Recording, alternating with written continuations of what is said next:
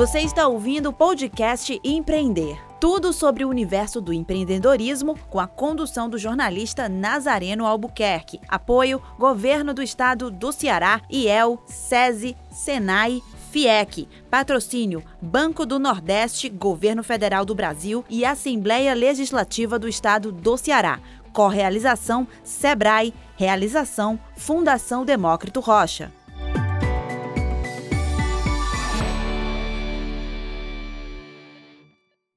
Olá, está começando mais um podcast Empreender. Seguimos em 2021 trazendo muita informação de qualidade para ajudar você, micro e pequeno empreendedor, a alavancar seu negócio e ainda dar aquela força para quem pretende tirar sua ideia de negócio do papel. O Seminário Empreender também é para você. Neste episódio, vamos falar de dinheiro. Sim, esse tema muitas vezes polêmico e cheio de tabu, principalmente quando o assunto é relativo a nós, mulheres. Sim, porque durante muito tempo as contas da casa faziam parte da agenda do provedor, do chamado homem da casa. Porque mulher, vocês sabem, né? Não é muito boa com os números, não lidam bem com as finanças, e se o assunto fosse mercado financeiro, investimentos, xi, aí é que essa coisa de. Aí é que essa coisa se estreitava ainda mais para nós. Mas de onde vem essa teoria? O que os anos desse tipo de fala nos trouxe de prejuízo? Como deixar todo esse estigma para trás e alcançar a tão sonhada liberdade financeira. Para bater esse papo aqui com a gente, a psicoterapeuta Sabrina Amaral. Sabrina, seja muito bem-vinda ao podcast Empreender.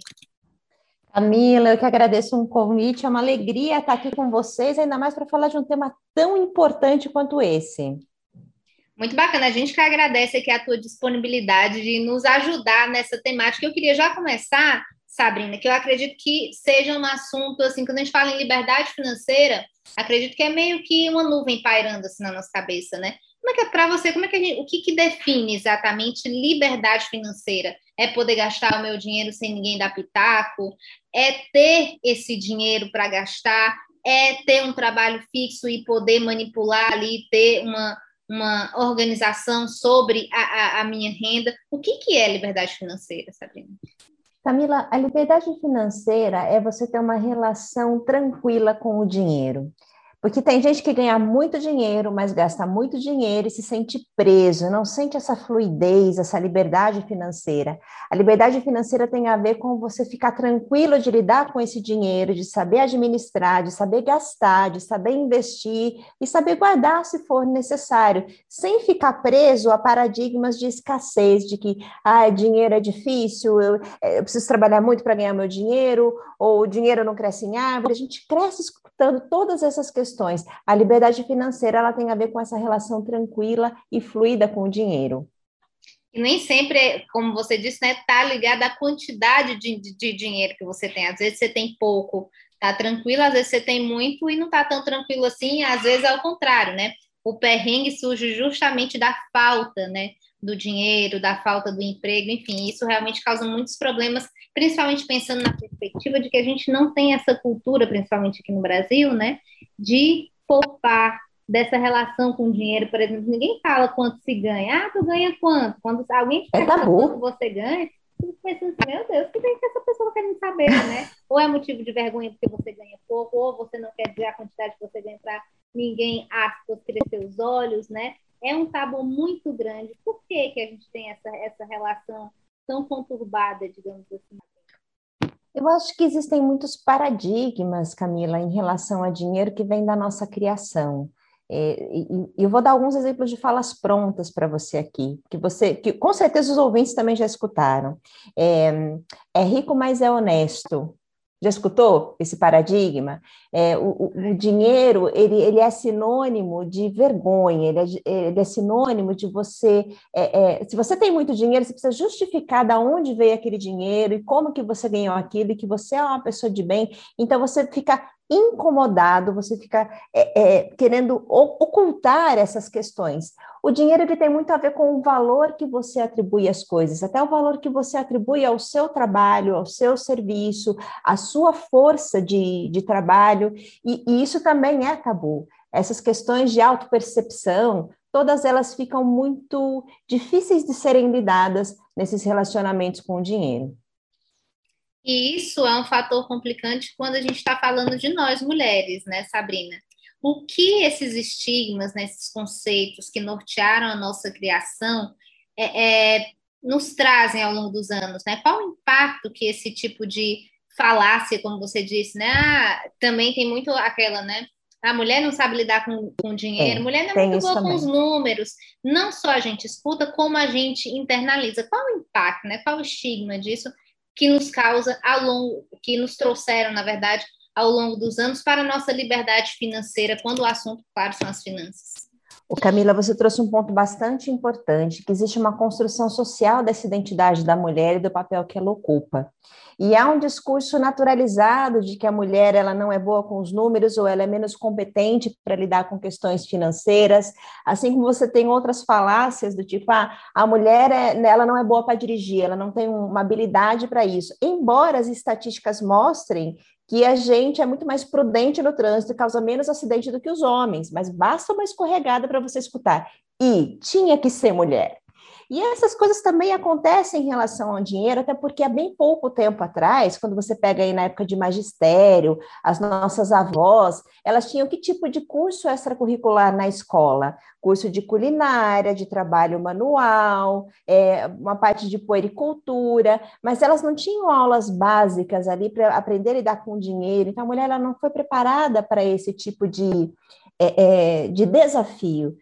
E hoje as mulheres empreendedoras, ou mesmo a mulher que, que trabalha registrada em alguma empresa, ela tem esse desafio de desconstruir e de aprender também a guardar esse dinheiro, porque a gente também é incentivada quando ganhar a investir em questões de aparência de estética, diferente do homem, né? O homem não vai na, no, no, salão de beleza, na manicure, não fica preocupada de comprar sapato e bolsa nova, e a mulher, ela tem já uma construção social de fazer investimento nesse tipo de coisa. Eu acho que a gente está desconstruindo isso tudo é, é, e se achando nesse lugar de liberdade financeira, de não ter que gastar com alguma coisa, mas escolher como que você quer lidar com o seu dinheiro.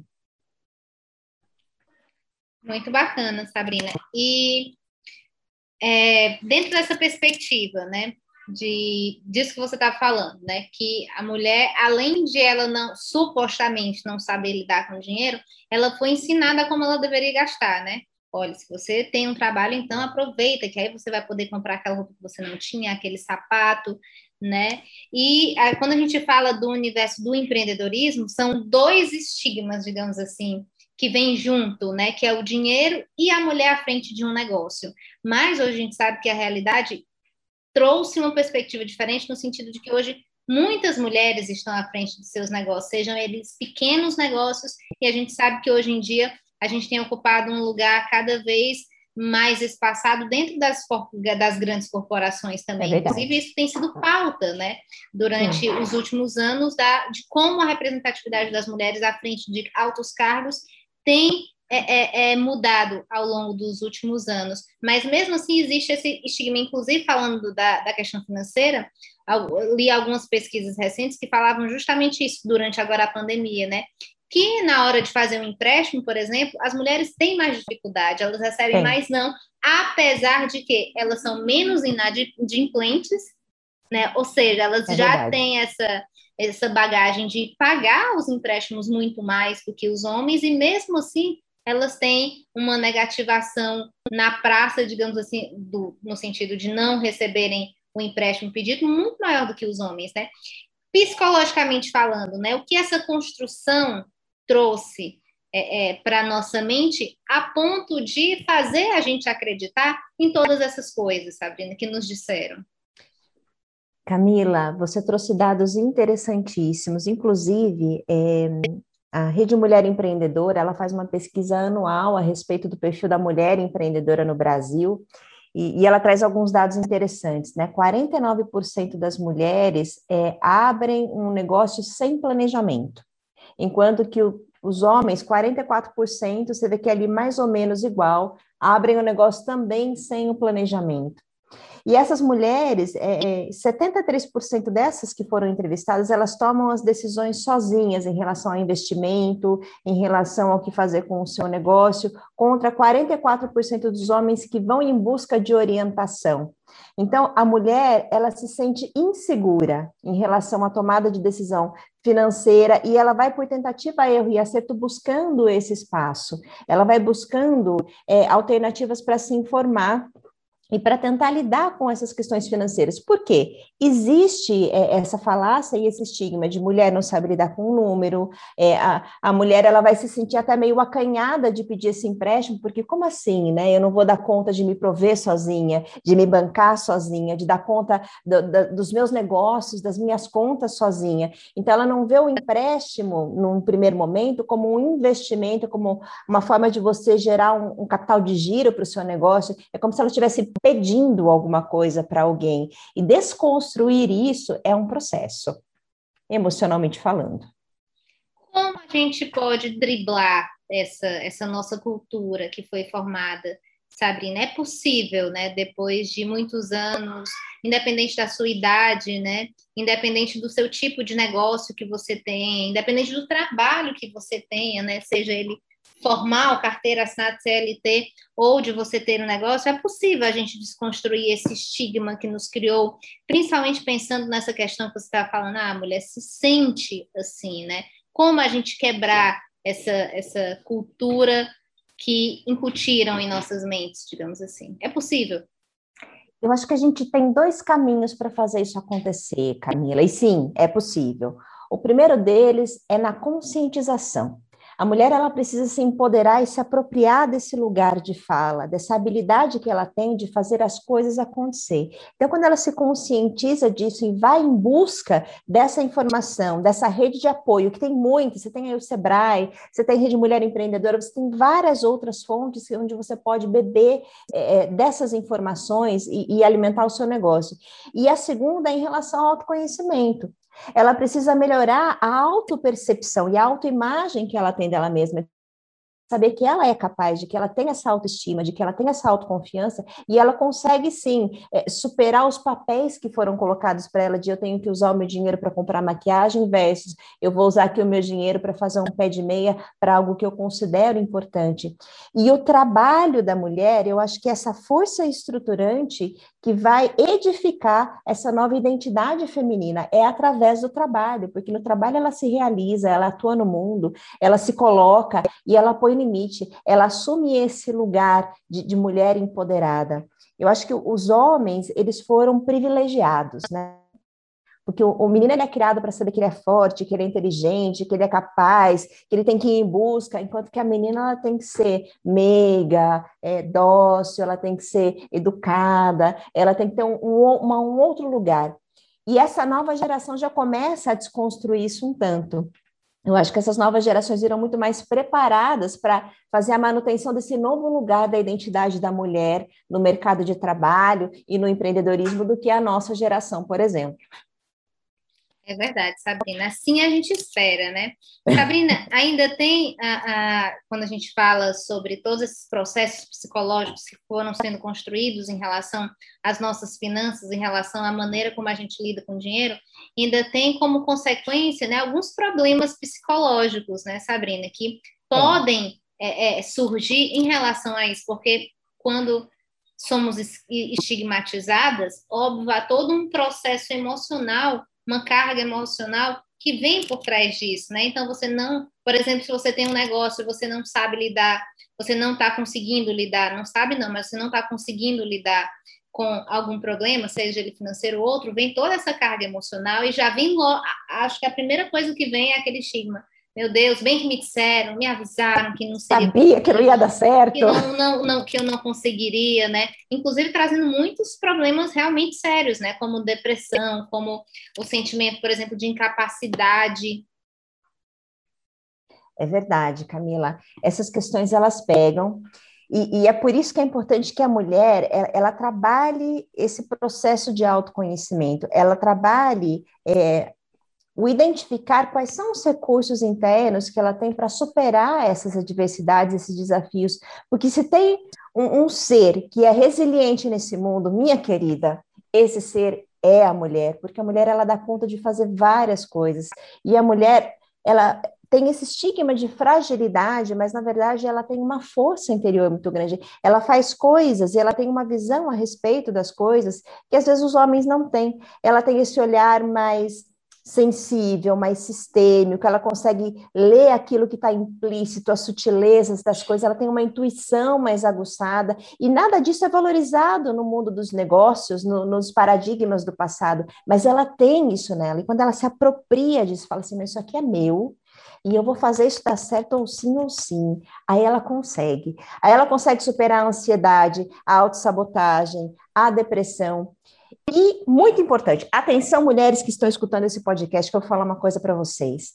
A gente cresce achando que a gente tem que dar conta de tudo, que a gente tem que dar conta das emoções, a gente dá conta dos filhos, do trabalho, da, da casa, da, da, gente mesmo, mas você não tem que dar conta de tudo. Tira essa capa da, da Mulher Maravilha, porque você é um ser humano.